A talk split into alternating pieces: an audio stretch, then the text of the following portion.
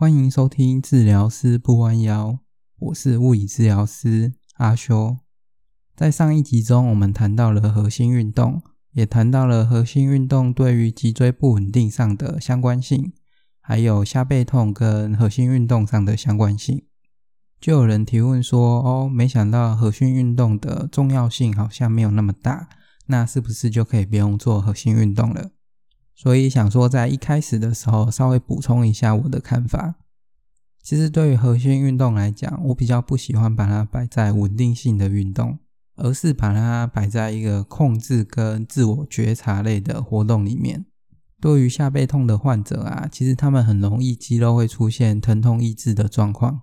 越是那种慢性疼痛的患者啊，这种状况就越明显。所以到最后，他们的腰部核心肌群就会变得从不敢用力到不会用力，最后变成无法用力。本体感觉的部分也会变得越来越迟钝。那其实要走到无法用力这个阶段的人很少，大部分的背痛患者都会处在一个不会用力的状况。所以对于我而言，核心运动就会在这个时候介入，以一个比较低负荷的核心运动介入，然后让患者慢慢的去学习说该怎么出力。该怎么控制身体的活动，最后去打破那种不敢用力的恶性循环。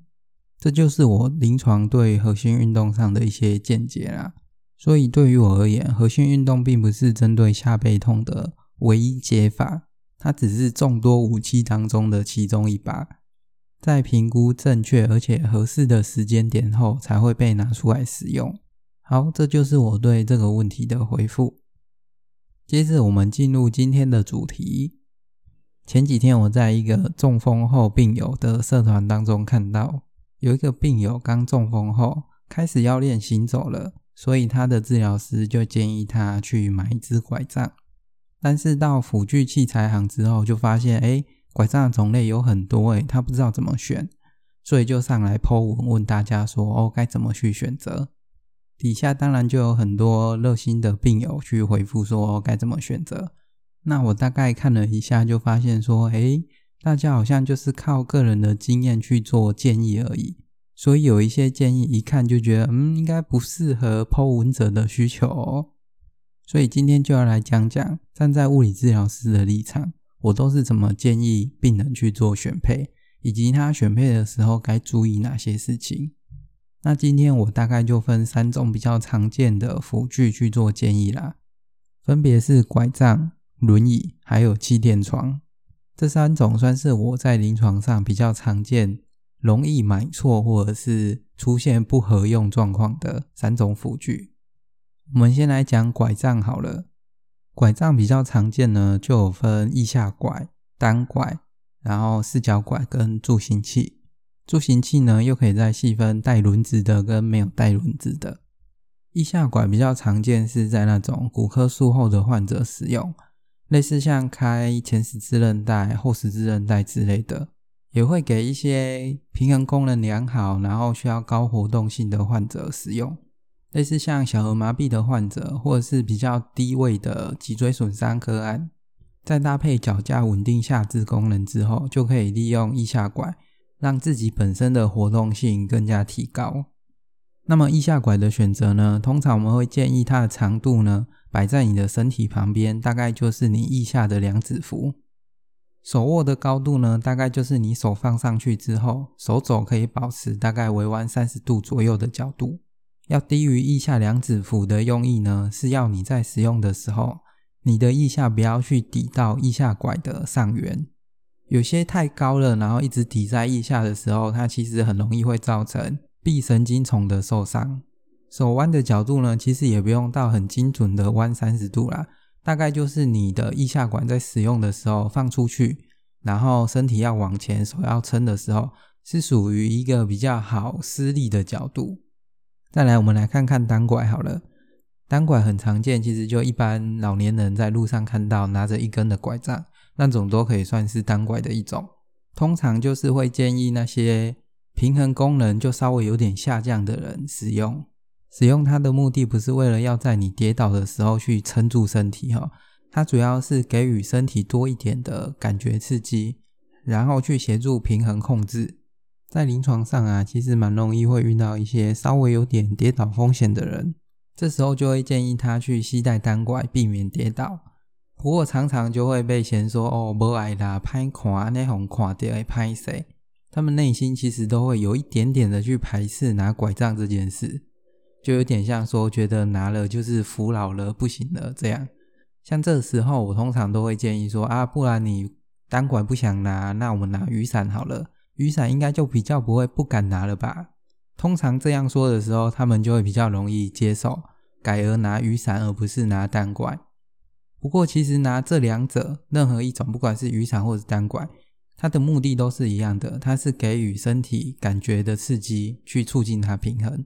这边分享一则我之前看到对于平衡的文献好了，这个文献的做法呢，它就是找一个人，一个受测者，他站在一个立板上，去记录他静止状态下脚重心的左右偏移啊，前后偏移这样。记录完之后，再请那个受测者。手伸直去摸前面一个小物体，大概就是手指头去碰触而已，也没有给它支撑什么的。然后一样去记录它身体重心的变化。之后就发现说，就算只是手轻轻的碰一个物体，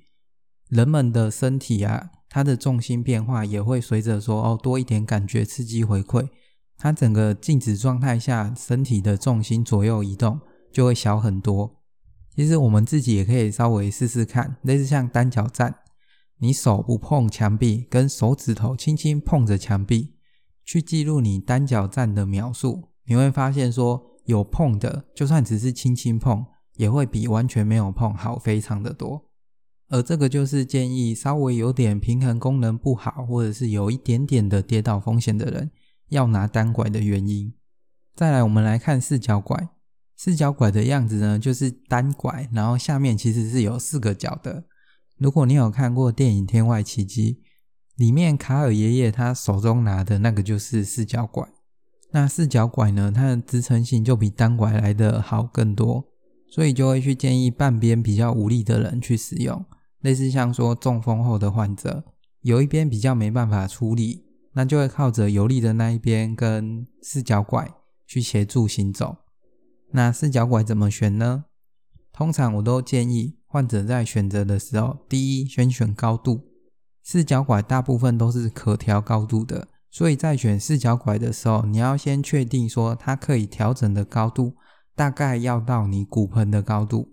专业一点的讲，就是你四脚拐的高度要能够到达你股骨的大转子的高度，这样子的高度算是最适当的角度。太高你会不好施力。太低呢，你身体就会弯弯的，使用时你身体就直立不起来。选完高度之后呢，我们要看的第二点是它下面四个角所构成的那个平面大或小。它构成的平面呢越大，你当然拐杖就会越稳，但是相对的它就比较占空间。越小呢，它的支撑性就越不好。但是这个平面呢，就必须依靠说哦，可能有人在使用的时候需要上下楼梯，那这个平面可能就跟你上下楼梯的时候楼梯的深度有关系。如果你选了一个底面积很大很稳的四脚拐，但是你在爬楼梯的时候，它有两只脚都是悬空在外面，那这个拐杖就完全没有支撑性了。所以在选的时候，通常我都会教他们去思考一下家中的楼梯的深度。如果说都没有楼梯，当然最好；如果有楼梯，可能就必须稍微测量一下。其他类似像说拐杖的材质啊，或者是握把，到底要 U 字型好呢，还是 C 字型的好呢？其实我个人感觉都没差啦，就照使用者的喜好就好了。之前也遇到过那种拐杖不符合楼梯深度的状况，不过好险是他家的扶手刚好是符合他的好侧边。所以我就会建议他说啊，不然你就扶着扶手去上下楼梯。那拐杖呢，要么就是请家人帮你拿上拿下，或者是你干脆就绑一条绳子，你上楼之后再把它拉上来，然后下楼之后再把它拉下来。其实悬浮具就是这样，你必须去配合你的日常生活功能啊，不然就是你必须想办法让它配合你的日常生活功能。再来，我们来看看助行器。助行器呢，就是那种打开来会呈现 ㄇ 字形的那种拐杖。它其实又可以再区分成带轮子的跟没有带轮子的。一般来说，我们比较常看到的都是不带轮子的助行器。但其实我在之前上甲类辅具评估人员的课程的时候啊，上课的老师说，其实对于一般的老年人来讲，会比较建议使用带轮子的助行器，因为就我们一般走路的顺序来讲，我们都是左脚右脚左脚右脚在走嘛。那如果是使用那种不带轮子的助行器，它的顺序就会变成说，手要先抬，然后把助行器放出去，然后再左脚右脚。然后手再抬起来放出去，接着左脚右脚，它反而是比较不符合我们一般人的走路顺序。所以对于那种老化到一定程度，然后单拐又不符合他的安全需求的人，这时候就会建议他使用带轮子的助行器。听到这里，你或许跟当时的我有一样的想法，都会觉得说什么带轮子的，那是不是就会比不带轮子的还要不稳？如果走一走往前滑出去了，这样不就跌倒了吗？其实不用担心，带轮子的助行器啊，它都有一个下压止滑的功能。也就是说，当你要往前跌倒滑下去的时候，轮子会因为施力力度的方向的关系往下压下去，这时候它就有出现一个止滑的功能，所以就不用担心说带轮子的助行器会因为往前滑出去而跌倒。当然，如果说当它平衡功能真的很不好的时候，我还是会建议他使用不带轮子的助行器，因为比起步态要走的顺，走的跟一般正常人一样，反而你把每步走好走稳，而更能减少它的跌倒风险。不过说是这样说啦，当在临床上在推荐使用带轮型助行器的时候，大部分的个案啊，或者是个案家属都会。比较偏向不带轮子的啦，因为他们觉得拐杖要用，当然就是越稳越好啊。不过这时候我心里就会想，你说越稳越好的前提是拐杖要用，那如果拐杖不好用，或者是拐杖不方便移动的时候，就算再稳，你也不会想用。所以有些时候在临床上，我就是提出我自己的看法，然后怎么选择，然后怎么做，通常都还是看个人啊。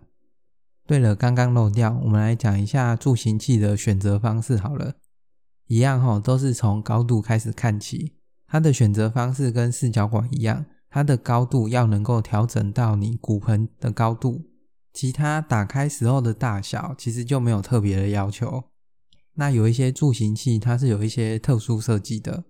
就是像说有一些助行器，它会标榜说可以两段式的协助做到站的处理。它的侧面观就是一个奶字形啊，这种的通常会建议是在呃家中椅子可能比较低，或者是坐到站的时候，常常会需要去撑某个物体，有这种需求的人可能就比较适合这种助行器。那有些助行器你会发现说它打开之后左右还可以再摆动的那种，这个不是助行器的不良品哦，这种的听说是设计用来在厕所的时候。比较方便去进出，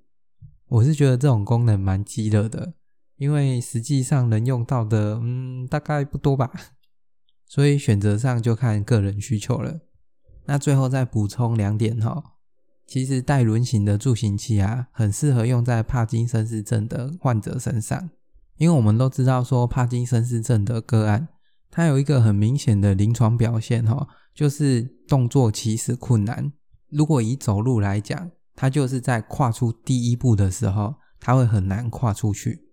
如果这时候你给他的辅具是不带轮子的助行器，那么当他每次要跨步的时候，他都必须再重新启动一次他的动作，也就是再重新面对一次动作起始困难这个问题。而如果给予的是带轮子的助行器，他就只需要在第一步的时候去起始他的动作。之后就很顺畅的左右左右这样走路就好。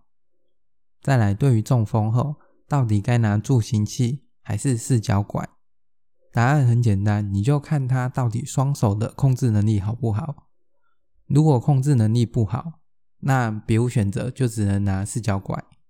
如果动作控制能力好，那么助行器跟四脚拐都是可以考虑使用的。反正就是会依他的下肢能力啊，或者整体的动作表现，或者是他的需求去做决定。好，今天的部分就先讲到这里。在下一集呢，我再继续讲轮椅跟气垫床的部分。听完这一集呢，如果你有任何问题，都可以提出来讨论哦。那如果你是治疗师，你在选择辅具上有跟我比较不一样的考量观点，也都可以提出来哦。那么今天就先这样喽，各位拜拜。